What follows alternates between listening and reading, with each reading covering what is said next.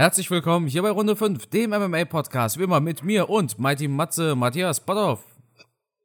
Herzlich willkommen, schön, dass ihr mal wieder eingeschaltet habt. Und ja, Carsten, da sind wir wieder. Wie war das Wochenende für dich? Ja, spektakulär. Also ich war wirklich schon lange nicht mehr so gehypt auf ein UFC-Event. Der Hype war da, die Geschichte im Vorfeld, die Skandale und so weiter und so fort. Engano, der brutal aufsah auf der Waage. Das war ein richtig geiles Erlebnis und auch dieser Aufbau zu dem Event war einfach so eine, eine geile Zeit, oder? Ja, auf jeden Fall. Man hat ja gefühlt schon ewig keinen Event mehr gesehen. Deswegen war man, wie du schon sagst, mega gehypt darauf. Aber ist die Veranstaltung oder speziell der Main Event im Schwergewicht, ist es den Erwartungen gerecht geworden? Warst du zufrieden? Warst du enttäuscht? Warst du so lala? Also das Event an sich, muss man sagen, was hatten wir drauf für Kämpfe? Wir hatten Michel Pereira, wir hatten Said Nurmagomedov. Wen gab es dann noch? Was war denn der dritte Fight? Ähm, schon schwer oder schlecht, wenn man sich nicht mehr dran erinnern kann. Lass mich gerade mal überlegen. Ähm, ich stehe jetzt auch auf dem Schlauch. Ja, ne? Das zum Thema Experte. Ich müsste jetzt auch erst die Fightcard nochmal aufmachen. Ich schaue schon nach. Ich schaue schon nach. Okay, okay. Ja, okay. Michael Morales gegen Trevin Giles. Ja, gut. Ja. Den kann da man. haben wir jetzt schon mal. Ne? Ja, gut, das ist der erste Fight auf der Maincard. Den kann man mal vergessen. Der ist aber auch so reingerutscht, der Fight, muss man auch dazu sagen. ne? Der war nicht für die Maincard, glaube ich, geplant. Ja. Und äh, also wenn wir uns jetzt mal die Fights anschauen mit Figueiredo versus Moreno und so weiter und so fort, dann war das Event natürlich schon ziemlich geil. Also wir hatten schon super geile Fights drauf. Das Main Event war gut, aber anders als wir es erwartet haben, würde ich mal behaupten. Aber lass uns mal nicht beim Main Event anfangen, ne? sondern weil das interessiert die Leute am meisten, Matthias. Du musst das, was die Leute interessiert, immer bis ganz ans Ende packen. Ne? Ja, damit wir die jetzt nötigen, bis zum Schluss zu schauen, äh, genau, zu hören. ja, genau. genau. Ne? Ähm, wo fangen wir an? Also, ja, ich, ich denke, allzu viel zu den anderen Fights kann man jetzt auch nicht sagen. Beeindruckende Leistung von diesem Nurmagomedov, der nicht mit Rabin Ja, verwandt ist. ja. Krasse Submission, oder? Ja, und auch ratzfatz, ne? Ja. Und ja, Michel Pereira hatte in der ersten Runde starke Probleme, hat sich dann aber zurückgekämpft. Sein Gegner war UFC-Debütant, also dafür hat er sich ziemlich gut gemacht, muss man sagen. Und dann gleich im Main Event, also Respekt. Ne, da Also in der Mainkarte. Äh, Main Card, Entschuldigung, ja. Ähm, super, wenn man da reinkommt. Ja, es hat halt so insgesamt an den komplexen Fähigkeiten gefehlt. Der war halt stark aufs Boxen ausgerichtet Ja. und ja, da hat es am Ende dann halt einfach nicht reichen können. Aber die erste Runde hat er sich äh, einverleiben können. Ja. Co-Main Event. Davison Figueredo versus Brent Moreno.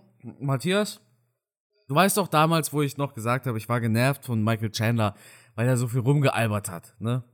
Hm? Und dann hatten wir da diese erste Runde von Brent Moreno und boah, der hat da so viel rumgeblödelt, das hat mich so unglaublich genervt, weißt du das? Kann ich mir vorstellen, dass dich das genervt hat. Und dass die Hälfte der Runde nur im Clinch stattgefunden hat, ja, und in diesem Clinch nicht mal was passiert ist. Also die erste Runde war wirklich nicht, also die kriegt keinen Preis für die Runde des Jahres, aber nach der ersten Runde hat Brent Moreno gemerkt, okay, pass mal auf, ich gewinne das ja gar nicht so easy, ich höre jetzt auf mit meinem Rumblödeln. Und ähm, ja, dann haben wir einen super spannenden Fight gesehen von zwei Elite-Kämpfern, oder? Auf jeden Fall, also ohne Frage, zwei wirkliche Top-Kämpfer.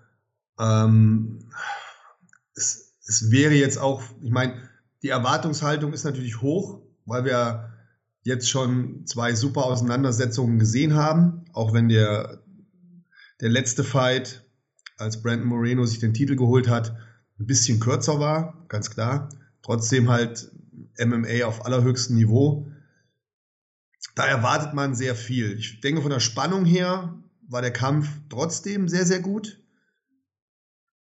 Ähm, ja, warum jemand dann in der ersten Runde so viel Faxen macht, keine Ahnung. Ich weiß nicht, wie viel Taktik das ist oder Nervosität oder Unsicherheit.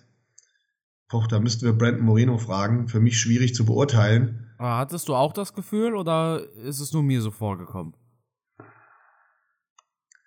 Ja, hatte ich schon das Gefühl. Ich habe schon vorm Fernseher gesessen und habe gedacht, was macht er jetzt da? Mach nicht so locker, nimm das nicht so auf die leichte Schulter. Ähm,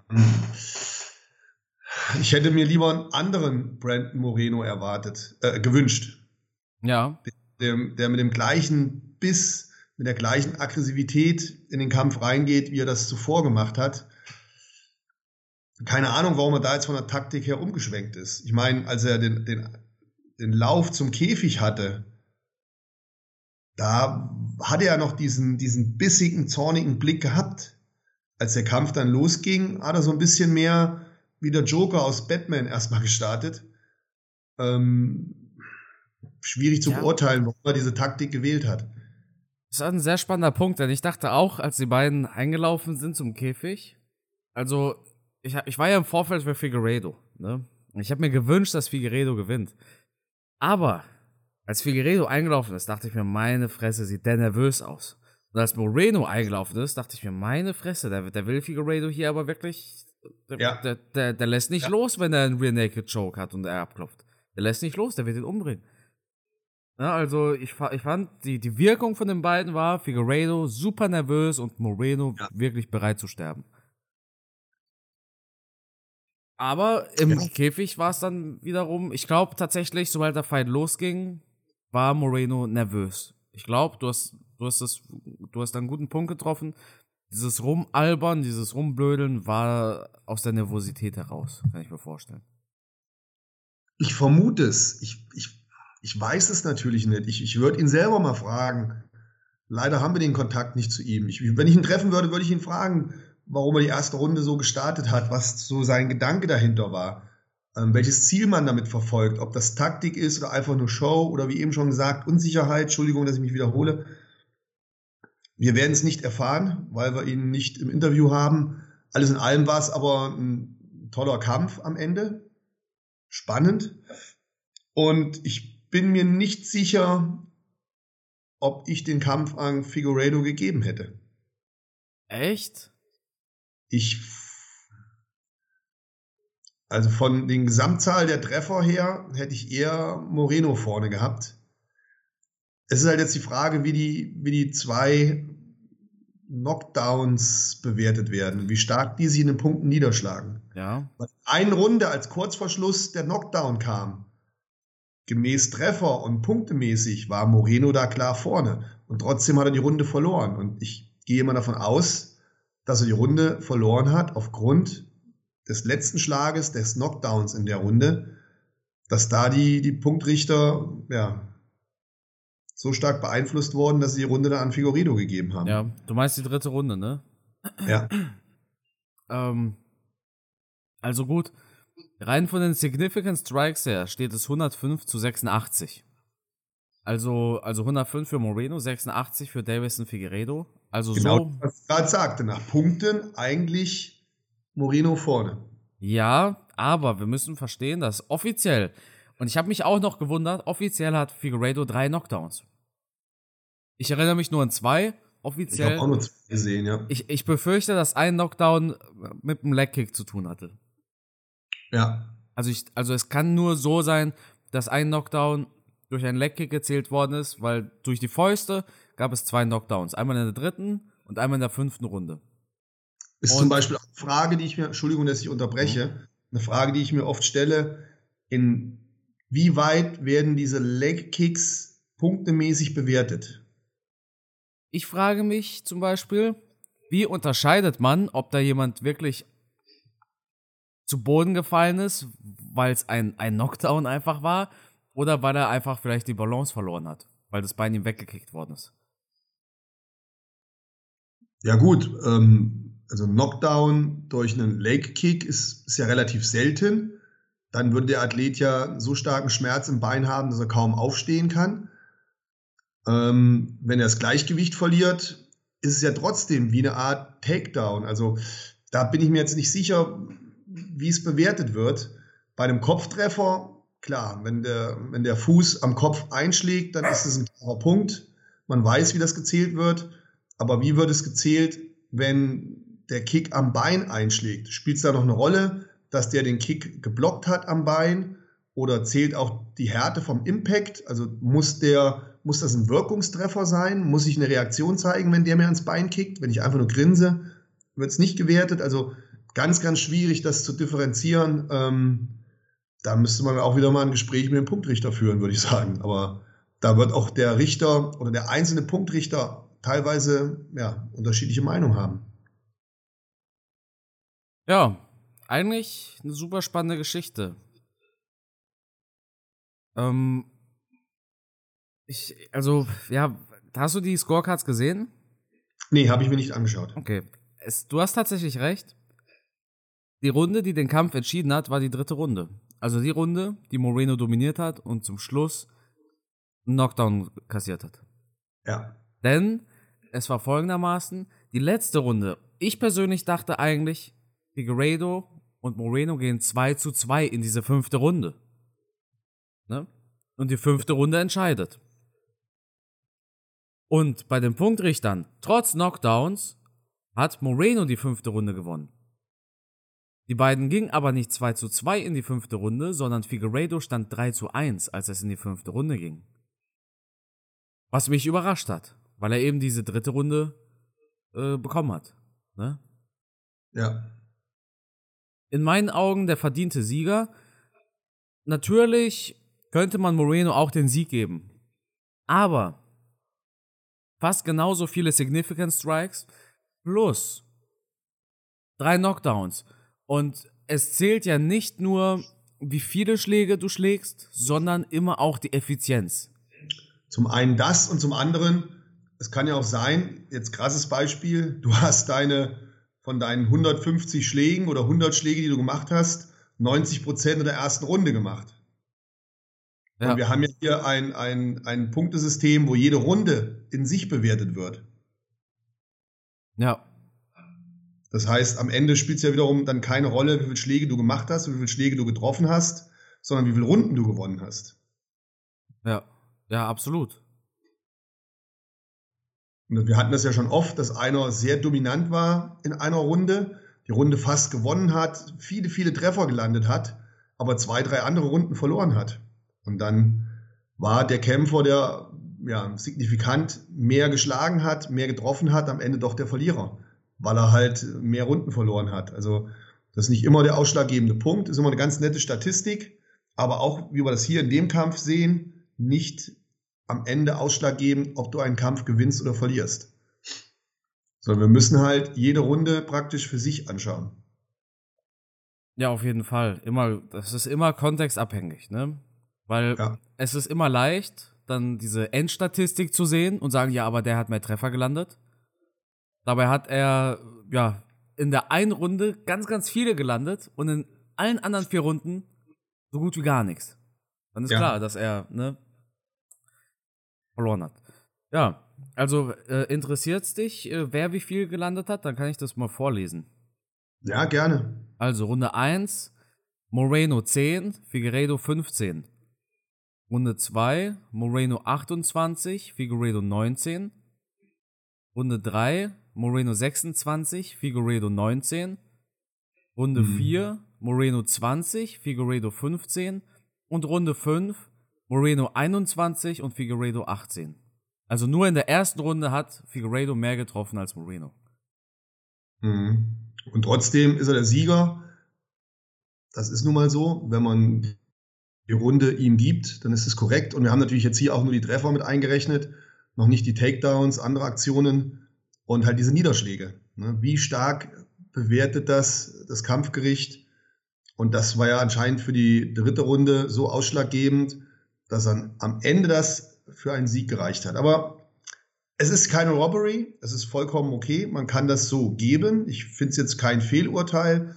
Auch Brandon Moreno hat jetzt nicht so stark widersprochen. Ja. Er war sich auch bewusst, dass das wohl nicht seine beste Leistung war. Ja. Also alles in allem eine gute Sache. Frage stellt sich jetzt natürlich, wie geht's weiter? Wann kommt der vierte Kampf? Wird ein vierter Kampf kommen? Ich denke mal früher oder später ja. Zumindest dann, wenn sich beide oben an der Spitze etablieren. Und davon ist auszugehen, weil es sind beides einfach super Kämpfer. Ähm, also wahrscheinlich nur eine Frage der Zeit, bis sie nochmal aufeinandertreffen. Also ich denke, rein von der Geschichte her ergibt ein vierter Fight Sinn, vor allem in Mexiko. Aber, ja, also jetzt, jetzt mal rein von der Leistung her, ne? Figueredo hat jetzt einmal gewonnen, dann hat Moreno einmal gewonnen und dann gibt es einmal ein Unentschieden. Also, theoretisch müsste der vierte Fight kommen. Aber die letzten drei Titelfights im UFC Flyweight lieferten sich nur Moreno und Figueredo ab. Es kann ja. schon sein, dass die UFC jetzt sagt, okay, pass mal auf, ihr beide macht noch einen Kampf, wenn ihr beide euren Kampf gewinnt, dann kämpft ihr nochmal gegeneinander, aber wir haben halt ja. noch andere Leute im Flyweight. Ne? Ja, davon gehe ich aus, dass das so kommen wird. Ich sehe Figueredo aber gegen jeden gewinnen, außer gegen. Also auch gegen Moreno offensichtlich, aber ich sehe Figueredo gegen jeden mit Leichtigkeit gewinnen. Vielleicht gibt es dann diesen K. Kara Front oder Askar Askarov. Das wäre auch eine Option, er bringt ja ein gutes Ring mit, aber ansonsten Figueredo ist schon, schon ein, ein Monster. Ja, und ich meine auch gesehen zu haben, dass ihm mental die Zusammenarbeit mit Henry Cerudo richtig gut getan hat, oder? Definitiv. Vor allem hat man ja auch gemerkt, wie er selber jetzt auf die Takedowns gehen wollte, ne? Ja. Also Figueredo hat da ziemlich oft einen Takedown initiiert. Hat, es war, auch schön war, zu sehen war, durchgekommen, ne? Ja. Aber was auch schön zu sehen war, mit, mit welcher Freude und mit wie viel Herzblut äh, Henry Cejudo da in der Ecke gestanden hat. Ich fand es super. Ja. Das ist ja eher so, so ein kleiner Unsympath oft, wo man so denkt, ah, was ist denn das für ein Arsch mit seiner Triple C-Geschichte und immer mal einen Spruch raushauen, dass man immer das Gefühl hat, Henry Cejudo ist einem unsympathisch. Aber wenn du gesehen hast, wie herzlich der mit, zumindest das, was wir sehen konnten, ja, auf, auf YouTube etc., ähm, wie herzlich und wie freundschaftlich der mit Figueredo gearbeitet hat, wie der mitgefiebert hat, wie der da in der Ecke stand, wie er sich gefreut hat über den Sieg, fand ich, fand ich toll, hat mich ähm, beeindruckt, hat ihn für mich nochmal zu einem größeren Champion gemacht, weil, weil er das halt auch teilen kann und scheinbar doch, auch wenn er immer so eine Show macht, die Leistung von anderen trotzdem akzeptiert. Mhm. Definitiv, vor allem, weil es ja auch seine, es ist ja seine Gewichtsklasse quasi. Ja, ja. Ne? Ja, ja, aber das arrogante Henry ist da so abgebröckelt auf einmal und er, er war so menschlich, so emotional und ähm, fand ich super von ihm. Mhm. Ja, mir gut gefallen. Hat ihn sympathisch gemacht, finde ich. Auf alle Fälle. Ja, dann haben wir das Co-Main Event besprochen, Matthias. Main Event Time. 250 Kilo. Francis Ngannou versus Cyril Gahn. Was soll ich sagen? Der Fight hat, denke ich, angefangen, wie wir erwartet haben, oder? So die ersten zwei Runden. War, war, war in den ersten zwei Runden dann irgendwo eine große Überraschung für dich? Nee, eigentlich keine Überraschung. Wobei ich wirklich das erste Mal geschockt war, als ich ähm, Engano mit den Kniebandagen gesehen habe. Ja?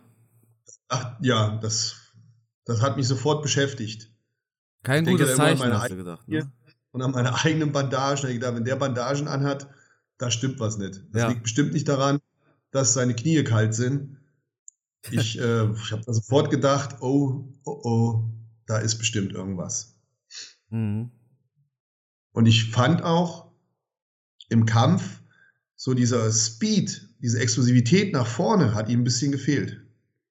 Die kam ja gar nicht. Das erst. war nicht, ja, ist halt die Frage, warum es nicht kam. Aber mir hat das gefehlt. Dieses, er war relativ langsam auf den Beinen und wie gesagt, diese Explosivität, dieses nach vorne springen und schlagen mit Haken, das hat er nicht gemacht. Und jetzt stellt sich halt die Frage, warum? Aus Respekt vor Cyril Gahn oder weil es einfach knietechnisch, trainingstechnisch in dem Rahmen nicht möglich war und er da eher ein bisschen defensiv gearbeitet hat.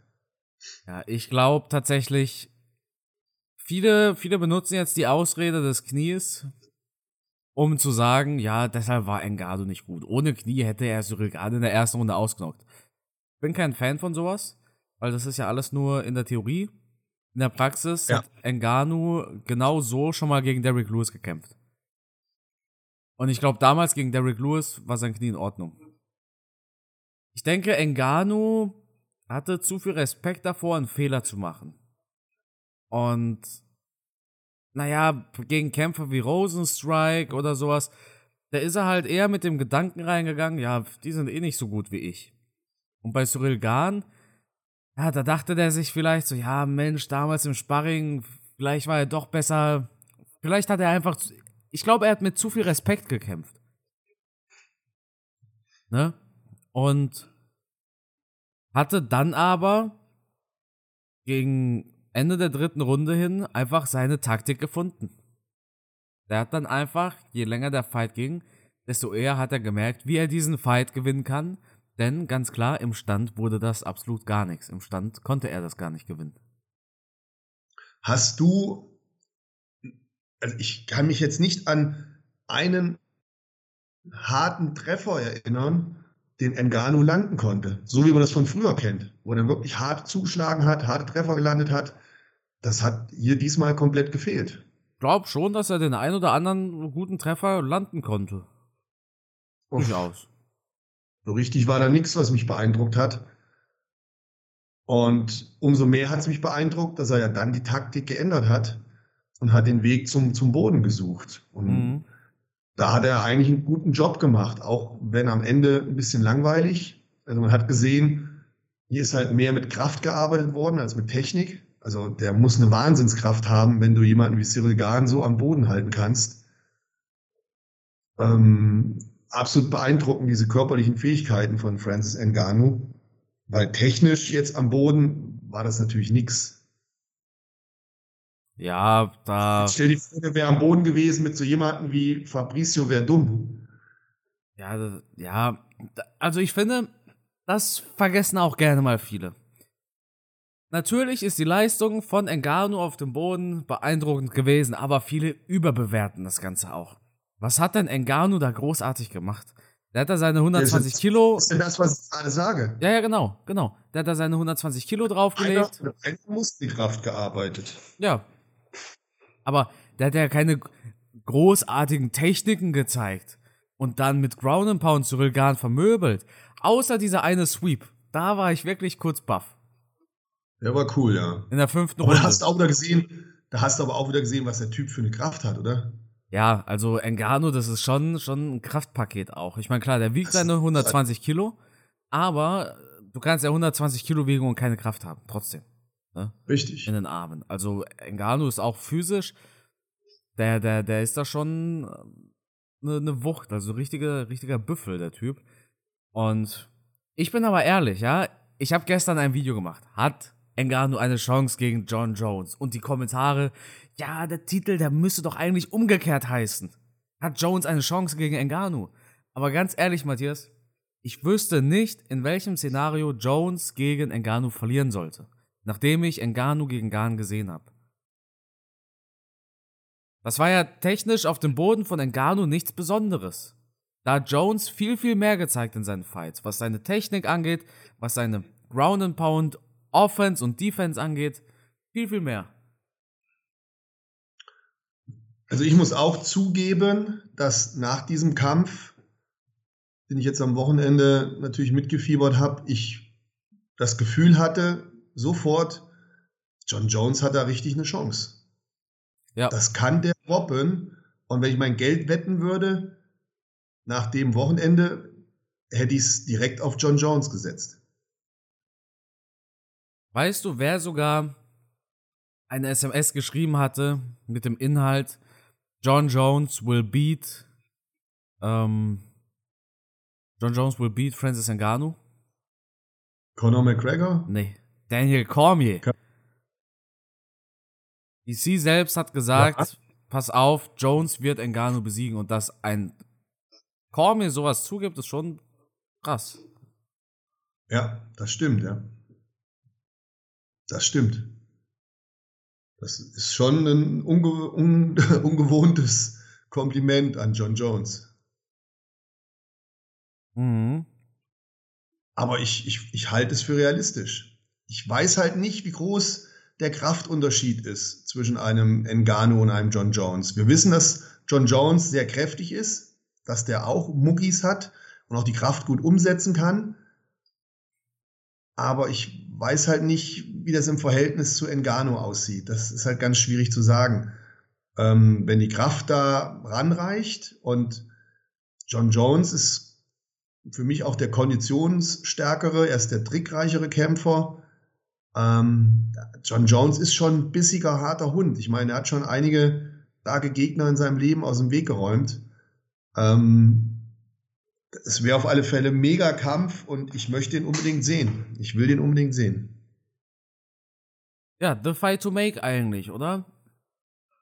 Definitiv, ja. Wir können nur hoffen, dass äh, John Jones bald seine Bereitschaft dazu erklärt und dass vor allem die UFC ihm dann auch diesen Kampf gibt oder er vielleicht erst noch eine Ehrenrunde machen muss gegen irgendeinen anderen Schwergewichtskämpfer. Das weiß ich halt nicht. Aber spannend wäre es allemal und ich würde John Jones einen Sieg zutrauen, definitiv. Das, das hat mich jetzt nicht so vom Hocker gerissen am Wochenende, bin ich ganz ehrlich. Ja, dafür. Ich also habe das in anderen Schlachten gesehen mit einem Kane Velasquez und einem Junior Dos Santos und diversen anderen Schwergewichtsfightern. Ähm, der, der, letzte Kick hat mir gefehlt. Zwei großartige Kämpfer, keine Frage. Cyril Gahn hat mir gut gefallen. Hat zum Schluss ja, kann man das Pech nennen? Ich weiß es nicht. Nee, ähm, einfach, einfach, er hat sich wahrscheinlich falsch vorbereitet. Ja, aber zum Schluss hat er die Chance noch gehabt, mit diesem Beinhebel, Fußgelenkhebel, das, das Ding zu gewinnen. Ach so, ja. Das war, war, ja vom Prinzip her eine geile Aktion. Hätte ja auch funktionieren können. Hätte es ja. funktioniert, hätten wir alle gesagt, wow, was für ein geiler Typ, in der letzten Runde so ein Ding rausgehauen. Ja, klar. Jetzt hat es halt nicht funktioniert. Ne? Aber ich fand es schon eine geile Aktion. Ich fand es auch mutig und ich glaube schon, dass es eine knappe Geschichte war. Mit, mit etwas mehr Glück und Grip hätte Engano da wirklich noch zur Aufgabe zwingen können. Ähm, also Cyril Gahn fand ich jetzt nicht schlecht. Er hat so gekämpft, wie man es erwartet hat. Engano hat mich halt überrascht.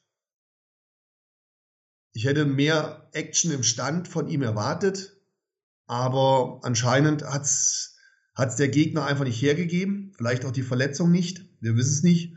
Aber er hat dann zumindest den Weg gefunden, und das spricht ja wieder für ihn als Champion, wie clever er ist, dass er da umstellen konnte, sich im Kampf neu sortiert hat und dann gesehen hat, pass auf, ich hole den auf den Boden, war eine geile Aktion, das Bein abgefangen, den da zu Boden geschmissen und ja, dann sagen wir mal, mehr auf Sicherheit gekämpft. Die Runden gesichert, kein Risiko eingegangen, vielleicht auch im Hinterkopf, ah, ich muss aufpassen, nicht, dass der mich da noch in irgendeinen ähm, Hebel reinnimmt. Ich bleibe mal da auf Nummer Sicherheit und hat ihn halt mit Kraft und, und Energie am Boden festgehalten, die wahrscheinlich kein anderer Schwergewichtler hat und damit das Ding nach Hause gefahren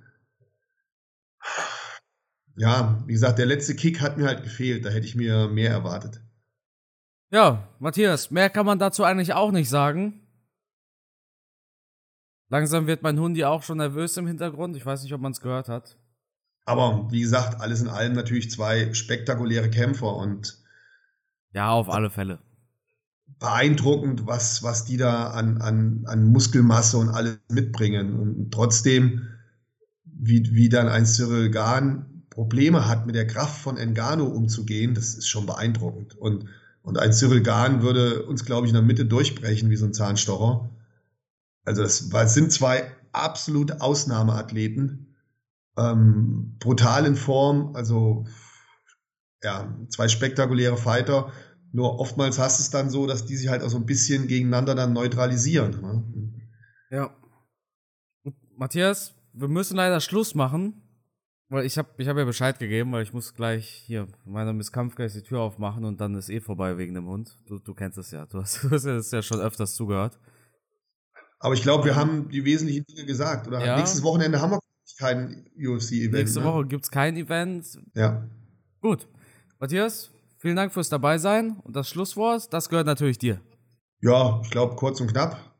Beim nächsten Podcast sprechen wir dann noch ein bisschen darüber, wie es weitergeht mit Engano. Vielen Dank fürs Zuhören.